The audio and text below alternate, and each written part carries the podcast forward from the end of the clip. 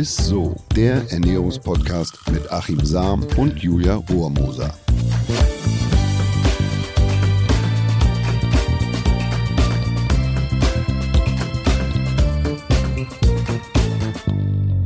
Hallo und herzlich willkommen, ihr Lieben, zu Isso, dem Ernährungspodcast mit Achim Sam und der wunderbaren Julia Rohrmoser. Oh, endlich stellt er mich auch mal nett vor.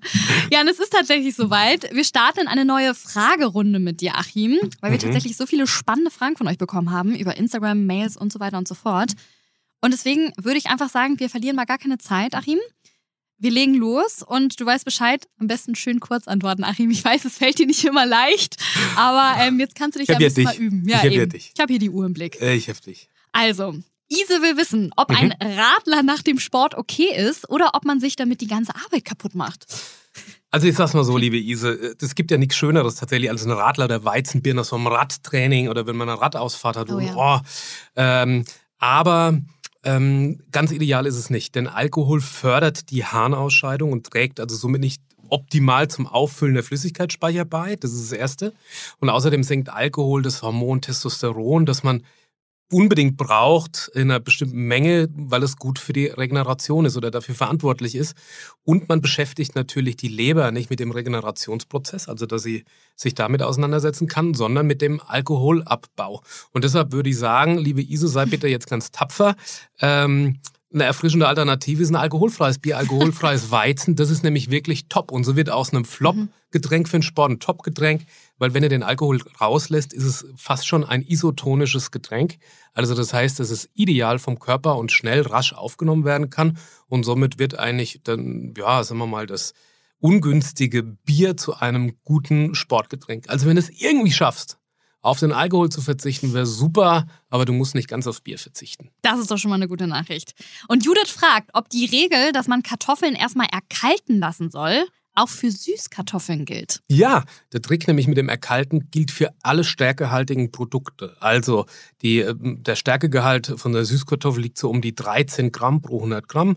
Eine festkochende Kartoffel etwa bei 14 Prozent ähm, und eine mehlig kochende so, ja, bei, bei 16, 17 Prozent. Das heißt, sie hat etwas weniger Stärke. Und da ist ja der Trick, dass man sozusagen, dass diese resistente Stärke, die im rohen Produkt steckt, also in der Kartoffel oder Süßkartoffel, gilt übrigens auch für Pasta und Reis. Ne? Also spannend, da, da, funktioniert das auch. Alle stärkehaltigen Produkte, dass diese resistente Stärke bei dem Kochvorgang zu einem, sagen wir mal, gut verwertbaren Kohlenhydrat wird. Aus Ballaststoffen werden Kohlenhydrate, mhm. die für uns verfügbar sind. Und wenn man die dann kalt werden lässt, dann entsteht wieder resistente Stärke. Und auf diese resistente Stärke können wir so nicht als Energiespender zurückgreifen. Das heißt, macht die Kartoffel sozusagen figurfreundlich. Also funktioniert auch bei der Süßkartoffel, aber auch beim Reis und auch bei der Pasta und auch bei allen anderen stärkehaltigen Produkten, die man kocht. Ja, sehr cool. Also wenn man weiß, dass man abends Pasta isst, kann man die ja einfach am Mittag schon vorkochen, in den Kühlschrank stellen und danach abends einfach essen, ne? Genau. Christiane will wissen, ob man Butter, oh, das ist spannend, oder lieber Margarine zum Backen verwenden sollte. Was ist da der Unterschied, Achim? Ja, also ich äh, habe ja schon mal erzählt, ich finde, die gute alte Butter, die hat ihren schlechten Ruf einfach nicht verdient. es gab eine Studie 2004 schon und haben Schweden ähm, untersucht, ob das Milchfett das Herzinfarktrisiko steigert und dem war nicht so. Und äh, es gab noch der, in, in Jena eine Untersuchung oder beziehungsweise eine Studie zu, äh, warum das denn so ist. Es wird ja immer behauptet, dass es sehr ungünstig ist. Und zwar ist es so, dass das Milchfett neben den klassischen gesättigten Fettsäuren auch kurze und mittelkettige Fettsäuren enthält, in einem optimalen Verhältnis. Also so im, zwischen 2 zu 1 und 4 zu 1. Da kann ich nochmal was zu sagen, wie mhm. diese Verhältnisse sind. Aber also das bedeutet, dass die Butter äh, gar nicht so ein ungünstiges Fettsäuremuster hat, zumindest ein besseres Fettsäuremuster als beispielsweise die Margarine. Und zudem ist die Butter ein pures und ein reines Produkt. Also wenn ich zwischen Butter und Margarine mhm. wählen äh, sollte und mich nicht vegan ernähre, dann würde ich mich für die Butter entscheiden. Mhm. Die Dänen machen das ja auch, Smörrebröt, ne? das heißt ja Butterbrot, wenn du denen sagst, ey, bitte Margarine drauf. Die würden ja wahrscheinlich einen Vogel zeigen. Aber wer lieber Margarine essen will, kann man auch verstehen, dann würde ich äh, zumindest auf eine hochwertige Diätmargarine zurückgreifen. Spannend. Übrigens machst du das ganz gut hier mit dem Kurzantworten. Achim wollte ich bis jetzt als kleines Feedback Ehrlich? sagen. Ja, sehr, sehr gut. So, dann fragt Gregor als nächstes. Was hältst du von Bitterstoffen als Nahrungsergänzungsmittel? Kommt sehr häufig im Moment die Frage. Ja. Ich finde Bitterstoffe grundsätzlich gut und wichtig weil wir sie mittlerweile zu wenig essen. Also wir haben das verlernt. Wir mhm. essen nicht so gern bitter, aber bitter macht die Leber froh. Und die Leber ist ja die größte Reinigungsfabrik des Körpers. Sie schützt andere Organe vor Giftstoffen, aber zuverlässig, solange sie nicht überfordert wird. Und da gibt es wirksame Heilkräuter und Pflanzen, die Bitterstoffe enthelfen, äh, enthalten und der Leber helfen. Und das sind äh, beispielsweise Beifuß oder Löwenzahn, Pfefferminze, Wermut. Es gibt aber auch ähm, ja, Salate und Gemüse, also Brokkoli, mhm. Endivie, eine Grapefruit oder Chicorée, Artischocke, Radicchio. Mhm. Enthält wahnsinnig viele und gute Bitterstoffe. Und also Bitterstoffe finde ich prima, aber man muss dazu keine Nahrungsergänzungsmittel okay. einnehmen. Es, ein guter Espresso am Morgen tut es auch. Der enthält auch gute Bitterstoffe. Gibt es auch tolle Untersuchungen zu, dass das eine Positivwirkung auf die Leber hat. Hm, lecker. Den Espresso kriege ich dann morgens auch noch hin. Und dann kamen ja super viele Fragen zum Thema, Achtung, Intervallfasten rein. Ich fasse die jetzt einfach mal zusammen. Also Kaugummi kauen, mhm. Tees, Wasser mit Zitrone, ein Kaffee mit Milch oder ein Esslöffel Leinöl am Morgen, bricht man damit das Intervallfasten, wenn man diese ganzen Dinge ja, trinken tut am Morgen oder halt kaut oder so? Tja, das ist eine sehr gute äh, Frage. Und ich sag's mal so, beim Fasten geht es ja darum, dass man in den Fastenstoffwechsel kommt in mhm. dieser Zeit. Also auch wenn man ein kurzzeitiges Fasten macht oder ein intermittierendes Fasten ähm, über ein paar Stunden, da geht es darum, dass man den Körper quasi in eine katabole, abbauende und mhm. regenerationsfördernde Situation bringt. Und ich würde sagen, dass man auf alles verzichten sollte in diesem Zeitintervall, was den Körper irgendwie triggert, wieder in einen anabolen oder aufbauenden Stoffwechsel zu kommen. Also diese Hormone auszuschütten, die eben für die Energiespeicherung verantwortlich sind. Und um ehrlich zu sein, kann man das so gar nicht pauschal sagen, ob bei dem Kaugummi jetzt nichts passiert, auch wenn der zuckerfrei ist, ob man nicht doch sozusagen, äh, ob der Körper merkt, ui, da kommt jetzt Nahrung, ich schütte mal Insulin aus. Ich kann nur sagen, dass ich mit meiner Frau bei einer Untersuchung war. Da ging es um, um, um ein spezielles CT, wo man sieht, wie das Gewebe, wie viel Glucose das aufnimmt. Und sie sollte nüchtern sein und sie hat aber einen zuckerfreien Kaugummi ja. gekaut. Ja, und dann haben wir da einfach nochmal äh, sechs Stunden Ach, die Zeit Quatsch. abgesessen, weil die Radiologen gesagt haben, das kann schon sein, dass man hier äh, sozusagen, äh, äh, dass es ein Auslöser ist und. und ähm, Durch zuckerfreien Kaugummi kauen, genau. das ist ja Haben wir nochmal sechs Stunden gewartet. Also, man kann es im Prinzip, ich würde eher, weil es ja auch was im, im Kopf macht, wenn man mhm. mal Nahrungsverzicht hat. Und manchen fällt es sogar schwerer, wenn, äh, wenn sie jetzt einen Kaugummi kauen, weil das ist so ein Reiz, genau wie wenn du beim Bäcker vorbeiläufst, beim Konditor und es riecht so herrlich nach irgendwie frisch gebackenem. Oh, der schlimmste dann, Geruch. Genau. Und, und sowas löst du natürlich auch aus, wenn du, wenn du was mit Geschmack kaust mhm. oder riechst. Und das würde ich also da vermeiden. Also wenn man es irgendwie hinkriegt, es wird keinen mega großen Effekt haben, aber gerade beim Fasten, mhm. äh, wo es ja auch so ein bisschen nicht nur um dieses ja, physiologische, sondern um das psychologische, auch mal um die kurzzeitige Entbehrung geht, ähm, wenn es geht, kann man darauf verzichten. Wer es mhm. nicht aushält, das ist jetzt auch kein großes Drama. Aber genau sagen, wie stark man da reagiert, kann ich nicht. Okay, muss jeder wahrscheinlich dann auch für sich selbst irgendwie. Ja, äh, checken kann man es nicht, nee. aber zumindest, dass man da Hunger kriegt bei dem, bei dem genau, einen oder genau. anderen, was man da. Aber es sollte nach Möglichkeit schon kalorienfrei sein und jetzt auch nicht irgendwie mhm. Softdrinks, äh, Leitprodukt ja. oder so, sondern dass man mal beim Wasser bleibt. Wie viele Vitamine haben Acai oder Mangopulver, die man sich ja in den Smoothie kippen kann, will Andrea wissen. Mhm. Also sagen wir mal so, Vitamine sind arg sensible Zeitgenossen. Mhm. Also gerade Vitamin C und Folsäure, ähm, die sind unheimlich sensibel, also unter Lichteinfluss, Temperaturschwankungen, einer Trocknung oder jegliche, bei jeglicher Verarbeitung, das hat schon einen Einfluss und die mhm. zerfallen. Ich habe vor Jahren mal eine Untersuchung gemacht mit äh, Säften, also wir haben frisch gepresste Säfte untersucht und haben die in einem Labor hier bei Hamburg untersuchen lassen ähm, auf ihren Vitamingehalt hin. Und wir haben gesehen, dass nach zwei Stunden, also wenn man den Saft gepresst hat, nach mhm. zwei Stunden nichts mehr drin ist. Keine Folsäure, kein Vitamin C. Was? Das war da schon raus. Man denkt also, man hat da so einen, so einen Vitaminpush, ja. es ist aber nichts mehr drin. Und das kann ich einfach nicht sagen. Also wenn natürlich bei dem Acai oder bei dem Mangopulver mhm. Vitamine zugesetzt sind, das macht man ja häufig mit Vitamin C, mhm. Ascorbinsäure ist ja in vielen Lebensmitteln drin, ähm, dann wird da noch genug drin sein. Aber wenn das jetzt ein gemahlenes, natürliches Produkt ist, mhm. wage ich zu bezweifeln, dass da noch ein, ein hoher Gehalt drinsteckt. Und meine Meinung ist ja eh, der beste Mixer ist immer noch der Mund. Also ja. Obst im Ganzen zu essen und auch mhm. im Komplex. Also sekundäre Pflanzenstoffe wirken oftmals nur in der komplexen Frucht oder im komplexen mhm. Lebensmittel. Deshalb bin ich da eher ein Fan von, äh, das Obst so zu essen und jetzt nicht sich dann Pulver mit reinzurühren. Wer das aber aus geschmacklichen Gründen tut, wunderbar. Mhm. mhm. Aber es, es werden jetzt keine großen Vitaminbringer sein, wenn es nicht extra zugesetzt ist. Okay.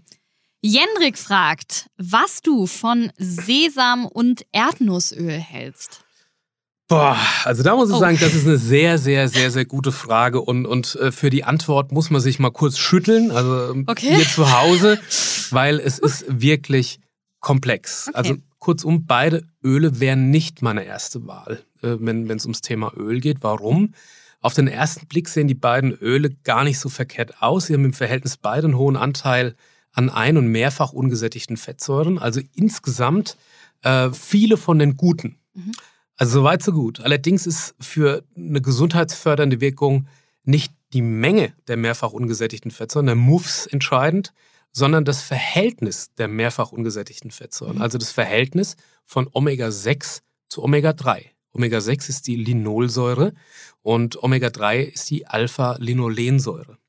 Und da wäre ein ideales Verhältnis, was ich empfehlen würde als Ernährungswissenschaftler 3 zu 1. Die DGE empfiehlt bis zu 5 zu 1. Also das heißt, es sollen im Verhältnis höchstens fünfmal so viele Omega-6 wie Omega-3-Fettsäuren aufgenommen werden. Soweit? Ja, sehr gut. Also man versteht bis Also in Summe, gut, ja. es geht darum, da sind viele mehrfach ungesättigten mhm. Fettsäuren drin. Mhm.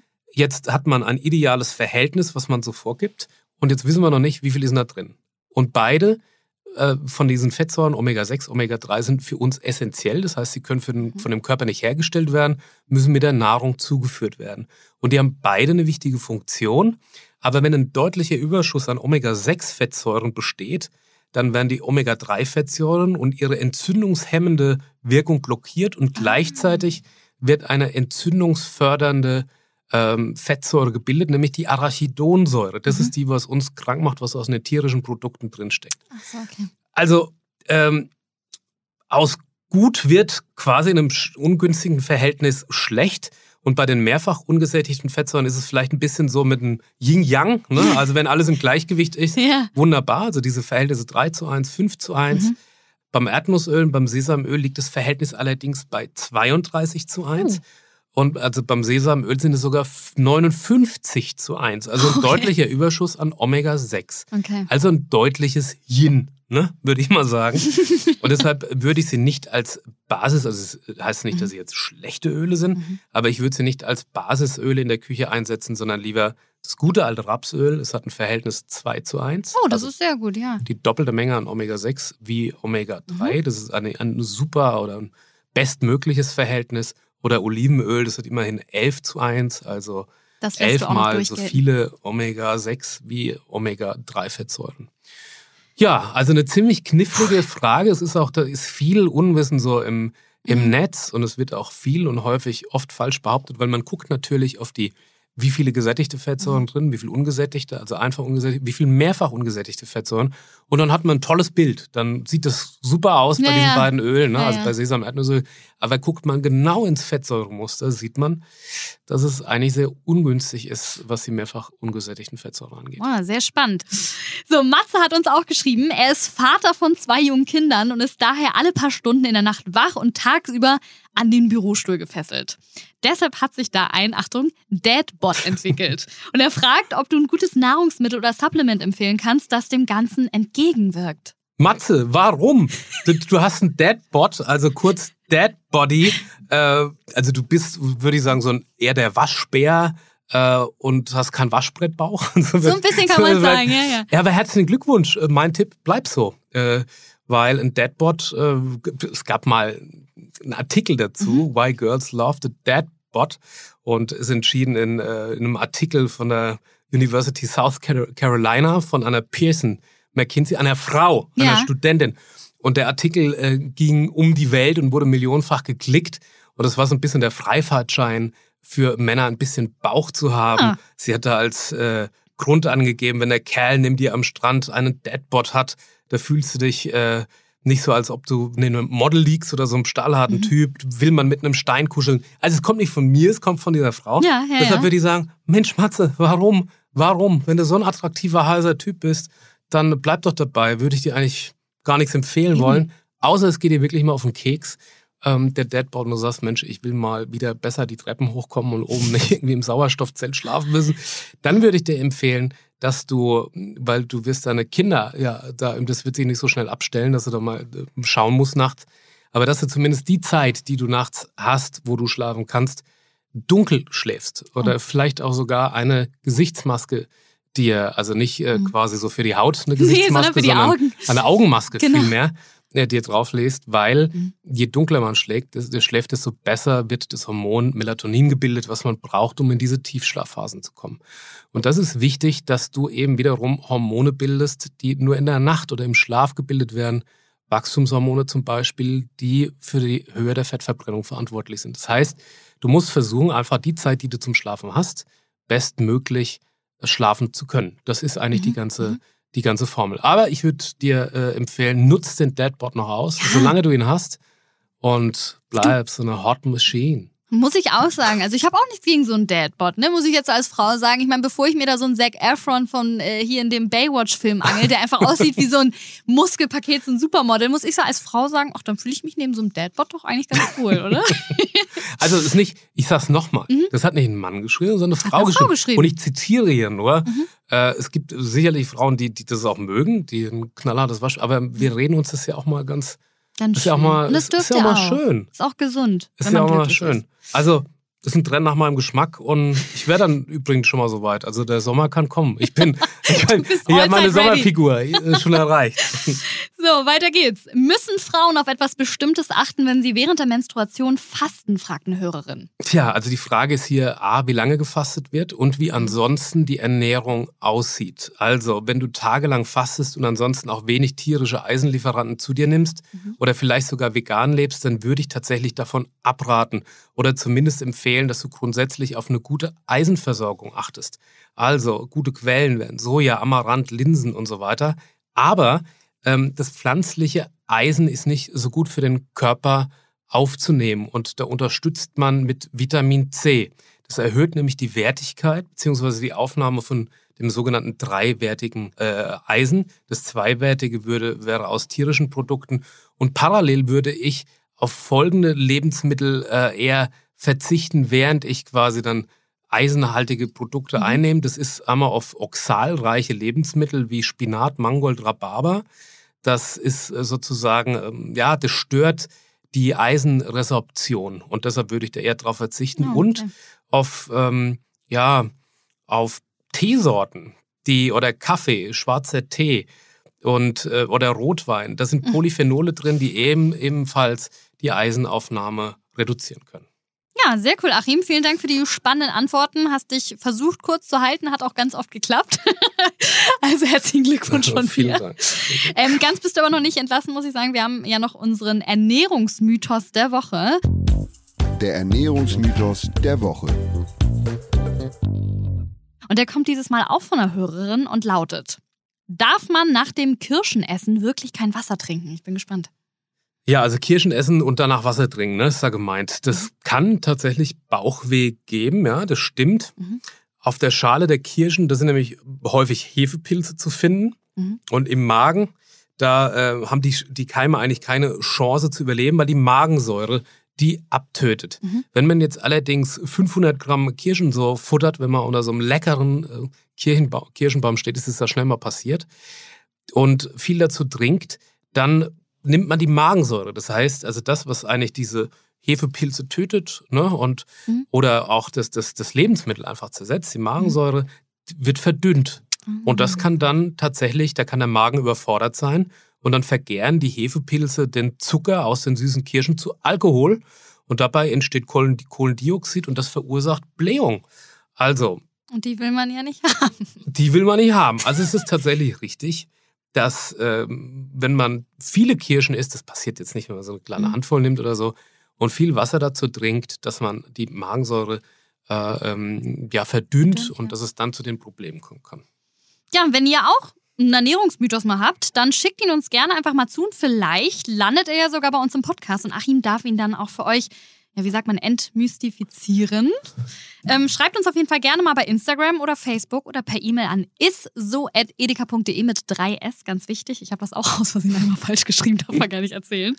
Und bleibt auf jeden Fall äh, gesund alle. Vielen, vielen Dank fürs Zuhören und vielen Dank erstmal Achim dir. Ich habe dir noch gar nicht Danke gesagt für die ganzen Infos. Danke fürs Zuhören. Und bis zum nächsten Mal, ihr Lieben. Ja. Tschüss. Dieser Podcast wird euch präsentiert von Edeka. Wir lieben Lebensmittel.